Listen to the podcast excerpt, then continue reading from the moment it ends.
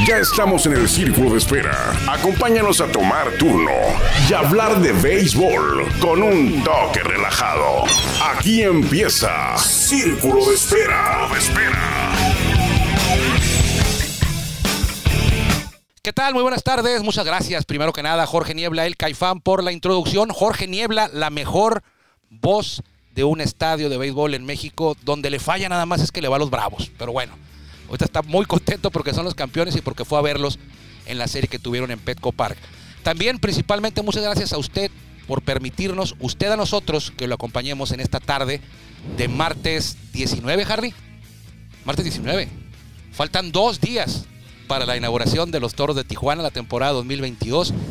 Muchas sorpresas va a haber, usted ya ha escuchado de algunas, pero va a haber más. Va a haber más, sobre todo, eh, para mí es un privilegio eh, recibir a esa persona que va a ser la encargada de lanzar la primera bola. Y ya le diremos más adelante más detalles de esto. Y ahorita por lo pronto agradecer a la XBG 1550, a Grupo Cadena por permitirnos utilizar esta plataforma, la magia de la radio para llegar a todos ustedes de lunes a viernes desde Tijuana. Soy Armando Esquivel. También nos puede encontrar en, eh, si, si, no si no nos puede usted escuchar en la radio, lo puede hacer en, en Spotify, en nuestro podcast Círculo de Espera Radio. Este mismo espacio lo encuentra usted todos los días en la tarde después de la XBG 1550 en Spotify. Círculo de Espera Radio. Juan Ángel Ávila está con nosotros. Ayer anduviste en, en, Petco Park. Sí. Rojos padres. Sí, eh, sí, eh, rojos muy me rojo mexicano. Eso te iba a decir. es el equipo con más mexicanos, ¿no? Ahorita. Sí, tres. Tres. Y por ahí decía. Dos en activo sí. y uno en lista de incapacitados. Y por ahí decía Luis César. Eh, eh, por cierto, producción. Producción. Producción. Por favor, producción. Ahí está, producción. ¿Podemos eh, recuperar la entrevista de Luis César? Bueno, esta la vamos a tener más adelante. Decía Luis César, Juan, que son cuatro. Mencionaba otro que no nació en México, pero que sus padres son Santillán, mexicanos. ¿será? Él. Tony él, Santillán. Tony Santillán. Que parece el linebacker. Parece linebacker. Es, Entonces, es grande ese Tony Santillán. Sí, ¿Qué, que, ¿qué que- juega? No me acuerdo qué juega. No ¿eh? recuerdo. Eh, pero ahí estaba, sí. Alejo, Luis, Duarte. Duarte, Daniel, me da mucho gusto por Daniel, ¿eh? Me da Sí. mucho gusto por Daniel Duarte. Picó los- piedra, buen rato, picó piedra. Picó piedra. es cuando piedra. dices, mm, hay talento, o sea, sí pueden. ¿Dónde Sí. está la oportunidad para Carlos Bustamante, por ejemplo? Por ejemplo, Carlos Bustamante. Hay varios que Sí. uno ve y dice, ¿Por qué no los ves ahí? en la liga, en, en Liga Mexicana de Béisbol, Liga Mexicana del Pacífico, y dices, pues debería de estar. Así O sea, cuando menos darle oportunidad de mostrarse. Así ya, es. si él no puede, pues ya va para atrás. Y eso también habla muy bien y me da mucho gusto. Habla muy bien de el nivel que se juega en la Liga Mexicana de Béisbol. Sí, señor. Duarte estaba como Sí. preparador de Monclova. Así es. cuando se va. Eh, me decía que, aparte, Duarte está en una. Ayer estaba platicando con él de eso. En una selecta compañía, muy selecta. Mexicanos que debutan contra el campeón del mundo. Contra los Bravos. Le tocó. ¿Cuántos mexicanos han hecho eso? Eh, Hoy me voy a echar un clavado ahí para ver la lista. Te deseo mucha Los suerte. debuts. No está fácil. No está fácil. No está fácil. Te Eh, vas a aventar los 139, 140 son 140, sí. Por ejemplo, 140. Oliver no. Fue Marineros. Fue Marineros. De hecho, debutó ponchando ahí Chiro Suzuki. Ahí Chiro Suzuki. Jamie Moyer fue su oponente. Fue la, la distancia más grande de edad entre un abridor y otro. Ah, sí, cierto. Moyer de cuarenta y tantos y Oliver, Oliver de, de 20. 20. Y 20 me acuerdo años. que poncha a Ichiro y le da la vuelta al line-up Oliver sin, sin permitir hit. Y el primer hit que recibe en Grandes Ligas se lo da Ichiro. Ichiro sí. Cuando abrió por segunda ocasión el, el orden que al tiró bat. cinco innings. Habrá que revisar, estaría interesante esa, esa estadística, pero sí, si la Sí. encuentras es porque tú la buscaste buen rato, porque no está en ningún No, lado. no, en ¿eh? ningún lado. Te tienes que ir mono por mono. Sí, mono por mono, así es. Eh, y me decía que después del primer picheo, siempre les hago la pregunta, ¿no? Oye, ¿cuándo es cuando termina el, El el nervio. nervio, el pánico escénico, que estás lampareado ahí? Sí. Y me dijo, después del primer picheo, fíjate, que me relajé. O sea, más que nada te relajas, dice. Sobre todo el escenario, el equipo, la inauguración, todo eso, ¿no? Que te quedas, wow. Y, y luego presentándole su trofeo de serie mundial. Es, un, es un- otro mundo, dice. Y les aguadearon la fiesta feo, ¿no? pero- pegaron una paliza a los Sí, rojos a los bravos. Los rojos a los bravos Sí. ese día. Ahora, eh, le da mucha confianza el manager, ¿no? Que el manager te diga, hey, creo en ti. Estás aquí porque te lo ganaste y creo en ti. Sí es. Eso me decía Daniel Porque David Bell dice es muy callado. Pero el que te diga, estás aquí porque tú Te mereces lo estar ganaste. aquí. Te lo ganaste. Si no te re- eh, no se regalan los lugares. Sí, no, no fue que entraras cuando el roster se Y- amplió a 40. ese no, no, no, no, no. Y el inaugural. no, ahí está. Y entonces eso lo motiva, ¿no? A él ahora. A ver cómo está del codo. Está lastimado, ¿no? codo. Sí. A ver qué pasa. que Ojalá. se- Que se, recupere también. A- Alejo también López tomó su lugar. Platicaste con Alejo Pegó López. sencillo ayer y bueno, eh, él, yo una vez leí que él quería platicar con Pete Rose, que es la máxima figura ¿no? de Cincinnati en la historia. Sí. eh, ambidextro, así Sí, como él. así como y, él. y- y que a él, a él le gustaría tener una plática de bateo, o sea, Hablar con eh, él. los secretos de- de- del bateo, ¿no? Con un tipo como él. Debe ser muy Todavía, difícil. todavía no lo hace. Todavía no ha habido alguien que bate como él. Sí. No, no, y no lo veremos. Sí. No lo veremos, o sea, 4000 qué, Do- 4200. Sí. Nadie lo va a alcanzar. No lo vamos a ver. No, no va a pasar. ¿Cómo? O No va a pasar. es imposible. No, no, no va a ocurrir. No hay, o sea, un ser humano tiene que jugar 35 años a estas alturas. Así es. Y dicen, no, que Pete Ross, pues sí era bueno, pero era acumulador. No, señor. O sea, 4000 hits, aunque seas Sí, acumulador. hay, hay otra estadística de él que eh, un día, bueno, creo que cuando se retiró Jeter la sacaron de esas oscuras, ¿no? Él es el pelotero con más victorias en sus equipos, o sea, que, es, que, que tiene más juegos ganados con sus equipos. estando aline- alineando Alineando él, su equipo ganó más juegos que nadie. que nadie. O sea, estuvo en equipos buenos. Sí. Incluso cuando se va a Montreal o en Filadelfia, es campeón del mundo. Sí, Tres veces fue campeón del mundo. Llegó varias veces a Serie Mundial. Y con, con Montreal estuvo en buenos equipos, Filadelfia buenos equipos, o sea, siempre anduvo ahí. Y, y comparaban con eso, con Jeter, pues, que Jeter en los equipos de los Yankees le Bueno. tocó pura época ganadora. Sí. pues. Cuando él llega es cuando empieza yo Torre. Empieza y de manera monstruosa a ganar. Torre. Sí, Pues, es ganaban una- campeonatos, el equipo ganaba juegos, el equipo se metía a playoff, eh, pero pues eran los Yankees. ¿no? Los Yankees. Y hablamos en la mañana, Juan, ahorita que nos desviamos un poquito, de que la mayoría de los tipos eh, emblemas de cada deporte no jugaron en un solo equipo. O sea, Ujú. Babe Ruth no jugó en un solo equipo. Eh, Pete Rose no jugó en un solo equipo. eh, Michael Jordan no jugó en un solo equipo. Tom Brady no jugó en un solo equipo. Babe Ruth. Babe Ruth no. Joe Montana tampoco. eh, Pelé no jugó en un solo equipo. Maradona eso es fútbol, pero también. Entonces, eh, entonces ahora menos, porque No. hablábamos de. Estamos hablando de Luis César precisamente, que con Anuar Yeme, que, que Anuar está molesto porque se salió de los Yankees, cómo lo, lo dejaron los Yankees. Y nos estamos dando César, cuenta. Sí. la verdad, les hace falta. Sí, yo le decía, ahorita debe estar usted llorando porque César les hace falta ahorita a los y Yankees. César abre un día y al otro estaba relevando. Así es. O sea, te cumple todo el rol. Sí. Eh, más, bueno, ahí fue como más este Bullpen Day, ¿no? Sí, pero, Pero abrió. Pero él abrió. Sí, o sea, abrió. ya. Es que no te lo regalan, te elige No. el manager. ¿Quién ¿Quién? es la mejor opción? Que me empiece y Ajá. pues, pues haga el trabajo. Y- Exacto. Y, que al otro día Pueda, diga, pueda relevar. pues yo estoy listo. Sí, porque no es lo mismo prepararte para abrir un juego que para No, salir al relevo, aunque sea Bullpen Day. Yo soy de los que piensa que en béisbol profesional y sobre todo en grandes ligas, no vas a decir, oye, échame la mano y no puedo. Sí, no. No, señor, oye, Es, es- es- ese mañana no puede es- existir. es- es es ya es que Dave Roberts, eh, ya todo el mundo lo crucifica a Dave Roberts, pero en playoff veíamos a Julio abrir, y luego veíamos a Julio relevar, y luego abrir, porque eso es como un halago para Julio. Sí, para mí, él fue el más valioso en Sí. esa serie, en ese campeonato de los Sí, Dodgers. e- es, y es un halago para él, Sí. porque Kersh- Kershaw no lo puede hacer. No, creen en ti. Sí, Scherzer no lo puede hacer. Wheeler- Walker Buehler no lo puede hacer. Quien lo puede hacer es Julio. Y es, es- en lugar de ser un que lo vean como que no, lo está enterrando, lo está No, no, no, no, es- nada de eso. es- eso quiere decir que Julio tiene esa virtud de poder adaptarse rápido a cualquier cambio, que fue lo que hizo Oliver Pérez en su carrera. Oliver Pérez fue abridor, pudo haberse retirado, sin embargo se tomó un año para, para reinventarse y mira ahora 20 temporadas en grandes ligas. Lo, lo extrañamos en Tijuana, pero nos da gusto No, sí, que esté por allá. O sea, Que ojalá se quede y ojalá esté el otro año y otro más, ojalá. eh, que no se retire aquí ni modo, pero está eh, en, en grandes ligas. Los toros de Tijuana están a dos días. Hoy tienen un juego eh, en el estadio del Cerro Colorado a las 7, una hora y media más, más o menos. El último duelo de pretemporada. Eh, será, yo creo que la última muestra que tendrá Omar Rojas, porque ahora sí, y yo le decía Omar, ya los jugadores cumplieron contigo, ahora les toca a ustedes. Ahora Sí. a ti y a tu cuerpo técnico definir quiénes van a estar en ese roster de 30, quiénes van a ser tus extranjeros, quiénes van a qué, qué va a ser la rotación y mañana Juan hay una rueda de prensa. A las 12 o a la 1, no recuerdo, en el estadio. En el estadio, ¿no? Ya se Ahí van presenta a el roster. Se presenta el roster y se presenta la rotación. Sí, ya, ya, ya lo tenemos, pero mañana tendrán la información. Mañana tendrán la Uno información. la tiene para, para Sí, pues. para las notas, sí, para, las para empezar a hacer sí. todo eso. Empezar a ese sacar movimiento. datos para que llegar preparado en tu caso a la crónica, en mi caso a la, a la- a la información escrita. Ya lo tenemos, pero mañana se va a dar a conocer la rotación y el roster de 30. Difícil va a ser si quienes se queden fuera no va a ser por, por calidad, va a ser porque son mu- es mucho talento el que hay dentro de Tijuana, que repito, hoy juegan, mañana entrenan en la tarde. Sí. Creo que en El Salvador Sierra Vera, ¿eh?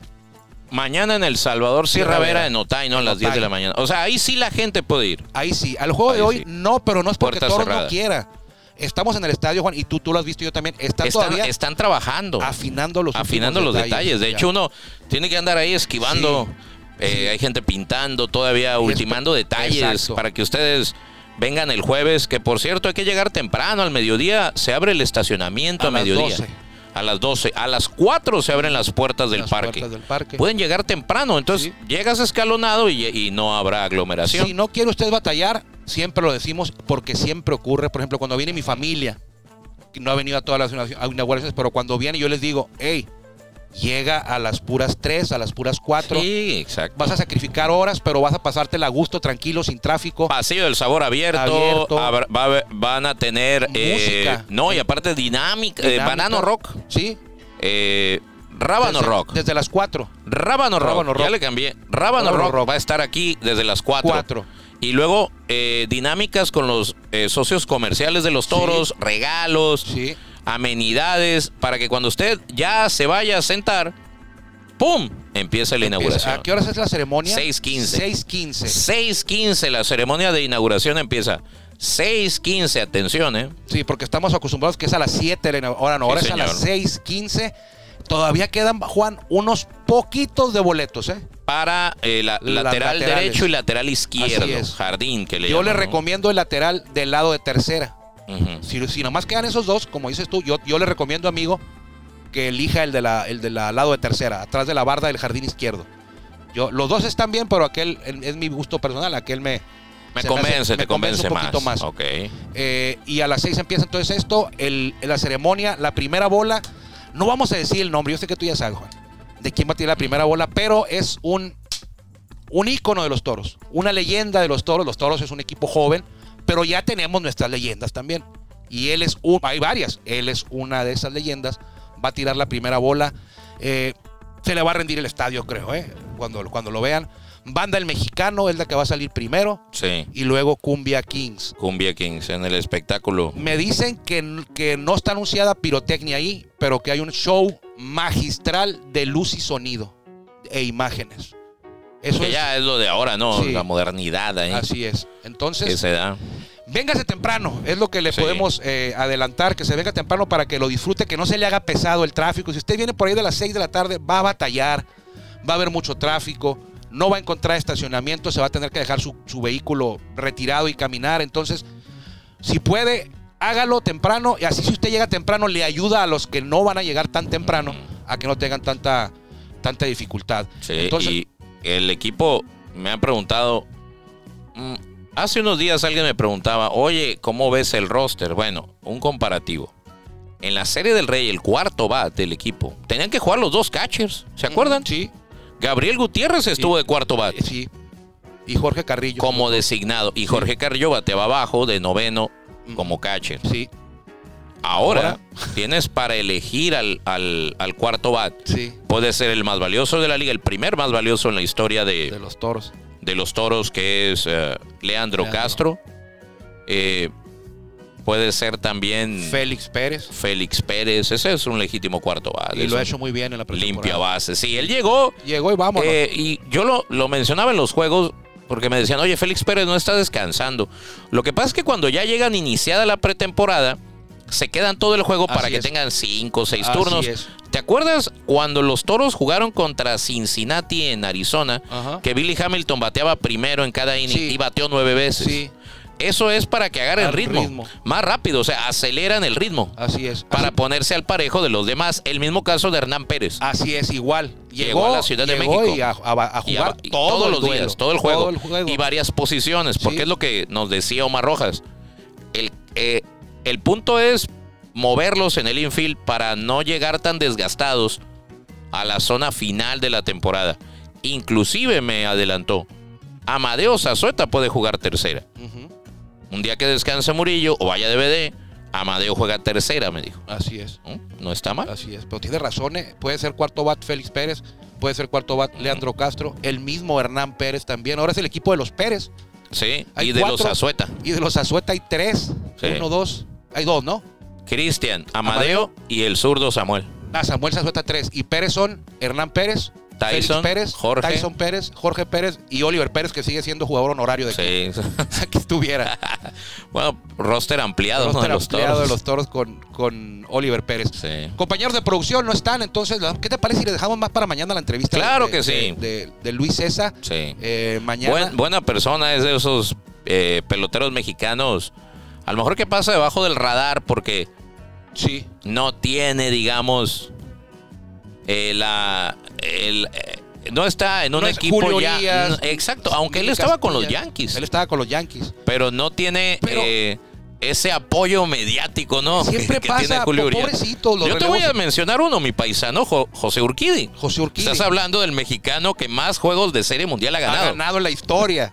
Y siempre ahí Sí, presente. y siempre ahí. Presente. Sí. Y no tiene, no tiene el, escaparate de otros. Porque juega con Astros. Y pobrecitos en el tema, pobrecitos entre comillas, en el Ujú. tema de los relevos intermedios. Oye, Giovanni Gallegos Es es, de los, buenísimo, mejo- es de los eh, mejores buenísimo. relevos intermedios de toda la liga. De todo el béisbol. O sea, abajo de Josh Hader y del otro de. ¿Cómo se llama el otro de los cerveceros? Hader es el zurdo Nasty y el otro, el otro Sí. morenito de color. Son dos de Milwaukee. Y luego Williams. Él. Y luego está Gallegos y na- Sí. nadie. na- o sea, no, no, no es mucha gente que reconoce o que No. conoce desde que él está en grandes ligas, pero eso pasa con los relevos intermedios. Y Alejo López, lo entrevistaste tú, Juan, a, a Duarte también. No ha arrancado bien eh, Rojos, esperaba un poquito más de los Rojos. Eh, andan batallando. Bueno, les tocó también contra Dodgers, que es una planadora ahorita, los Sí. Dodgers, alguien que los pare. Eh, y en el tema de los padres que empezaron bien, bajaron un poquito, pero parece que ya están otra vez de regreso y van a, van a, van a batallar ahí los padres, ¿eh? En esa división que arrancó Gigantes otra vez. Y va ganando Gigantes ahorita. Otra vez arrancó bien Gigantes. No, no fue un espejismo lo del año pasado. No. Dodgers decían que los abridores, que Kershaw, ahí van. Este es un maratón, apenas vamos en el kilómetro 2. Pero este, qué bueno, qué bueno que está de regreso a Grandes Ligas. Los equipos van a tomar ritmo. Recuerde usted que tuvieron una pretemporada muy corta, abreviada. Entonces, ahorita apenas están asentándose. Y en la Liga Mexicana de Béisbol, el jueves arranca la temporada. Los toros y diablos se van a medir en el estadio del Cerro Colorado. Tijuana buscando ser el primer bicampeón desde el 2009-2010, cuando quedaron los zaraperos de Saltillo, que los dirigía Orlando Sánchez. Que ha regresado. Y ¿no? Pero de regresó ahora coach. de coach con el mismo equipo que dirige Roberto Vizcarra, Zaraperos, que acaban de ganar la Copa Gobernador. Ese es, una- es un torneito chiquito, de tradi- es tradicional ahí. Juegan los tres equipos de Coahuila, pero en esta ocasión invitaron a Leones de Yucatán, que andaban haciendo pretemporada por allá. Al final de cuentas, la final fue Zaraperos contra Algodoneros. Me, dio- mucho gusto de ese certamen, Juan, que pues ya sabemos que Zaraperos y que Acereros y que Leones van a estar ahí, son protagonistas, van a disputar el campeonato, pero me dio mucho gusto ver que la franquicia de Algodoneros Unión Laguna está de regreso otra vez a como la conocíamos. 2018, 2017, 2019 fueron la peor Fueron lo peor y el 2021 también lo peor era, era casi seguro ganarle a Laguna. Y ahora, Y con, Os- ahora. con Oscar Robles y la alineación que traen, no, ¿eh? el, el line-up traen buen muy line-up. buen. Y el, el- la, rotación, no está mal. Eh, luego el, cerrador, creo que sí, Henry Mejía otra vez, ¿no? Henry Mejía es Henry buen, buen Mejía otra vez, dirigidos por Oscar Robles, trae buen cuerpo técnico, entonces cuidado a la hora de hacer sus pronósticos, sobre todo de media tabla en la zona norte, porque por ahí Algodoneros puede dar la sorpresa, ya todos sabemos de los toros, de los acereros, de los sultanes, ahora incluye de los zaraperos y si me apuran, yo pongo hasta algodoneros en esos cinco que van a estar peleando por eh, avanzar a playoff y ya más abajo pues tecolotes, generales, rieleros y los mariachis, Juan, Va a ser difícil que vuelvan a repetir No, lo que hicieron el año pasado. No, va a ocurrir. Pero No, ¿qué tanto van a bajar? Eso eso es mi pregunta. A la mitad. ¿Tú los ves ahí por el quinto, cuarto, por ahí, sí, por ahí mero. Tiene el manejador, tiene un nuevo manejador con Sergio Mar Gastelum, Benjamín Gil, y nos da mucho gusto que se haya ido a Grandes Ligas. Siempre pujábamos porque ¿cuándo va a llegar el primer manager mexicano a Grandes Ligas? Bueno, ya sabemos que Cananea Reyes dirigió un itinerato de tres juegos, pero ¿cuándo? Tengo mis dudas de eso porque no he encontrado algo oficial. Pero bueno, dale. Yo, yo lo he leído.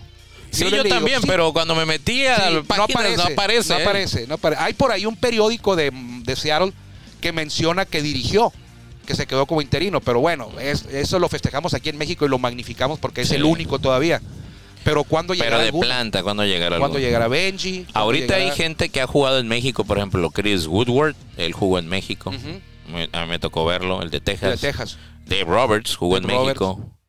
Eh, hay varios eh, que, que tienen su y tienen relación. su relación con, con el proceso. ¿Tú Sí. sabías que Whitey Herzog jugó en Ron México? Washington, Ron sí, Washington con los jugó en Mayos México, con jugó. los Mayos jugó. Ron Washington lo trajo a México en paz descanse Jaime Blancarte. En paz descanse. Inclusive Ron Washington terminó jugando en la Liga Norte de Sonora. Vámonos. Ahí ¿Con- terminó jugando. No sé si jugó con Tijuana o jugó con otro equipo, pero aquí andaba. andaba. O sea, esos fueron los últimos Sí. juegos de Ron Washington, ya muy veterano. Él había estado con Mexicali, ya jugando tercera. Y luego se convirtió en un gran instructor y luego en un buen manager, llevando un equipo a dos series a mundiales al hilo. Y una la perdieron de manera por demás dramática. Increíble, ¿no? Increíble. Increíble. Contra San Luis. Sí. Increíble. Eh, eh, y este, por ejemplo, Ron Washington, lo mencionas, jugó en México, pero en grandes ligas como jugador nunca floreció.